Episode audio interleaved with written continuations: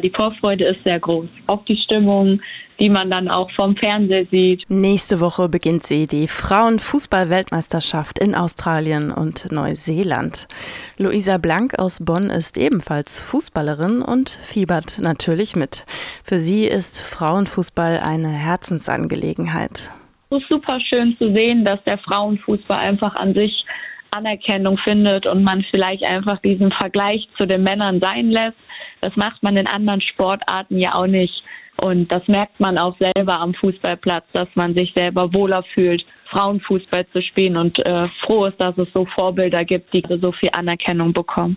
Auch Katharina Hartleib von den Olper Franziskanerinnen wird sich die Spiele der Frauenfußball-WM anschauen denn sie ist ebenfalls Fußballfan mit Leib und Seele. Ich bin wirklich Fußballfan und schon von klein auf. Ne? Also ich bin mit drei Brüdern groß geworden und mit einem fußballverrückten Vater und Mutter und wir haben immer gespielt auf der Straße und auf dem Hof.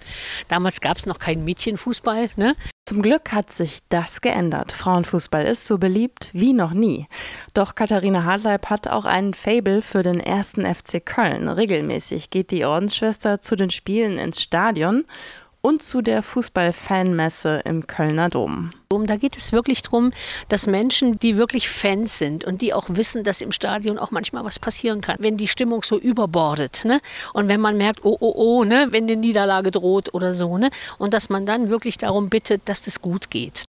Beten, dass alles gut geht, auch für die Frauenfußball-Weltmeisterschaft in Neuseeland und Australien nächste Woche. Das ist alles möglich, sagt Katharina Hartleib. Plaudern mit Gott nennt sie das. Ich kann immer und überall beten, egal wo ich bin, egal in was für einem Outfit, egal wie ich mich gerade fühle. Beten geht immer. Wie ich ja auch mit jemandem, den ich gerade an der Straße treffe, plaudern kann. Also kann ich auch mit Gott plaudern. Ja? Mit ihm quasi die Dinge besprechen, die mich gerade bewegen. Und das kann auch schon mal sein, wenn ich auf einen Termin will und dieser blöde Stau einfach nicht weitergeht, dass ich ihnen dann schon mal auch Beine machen kann.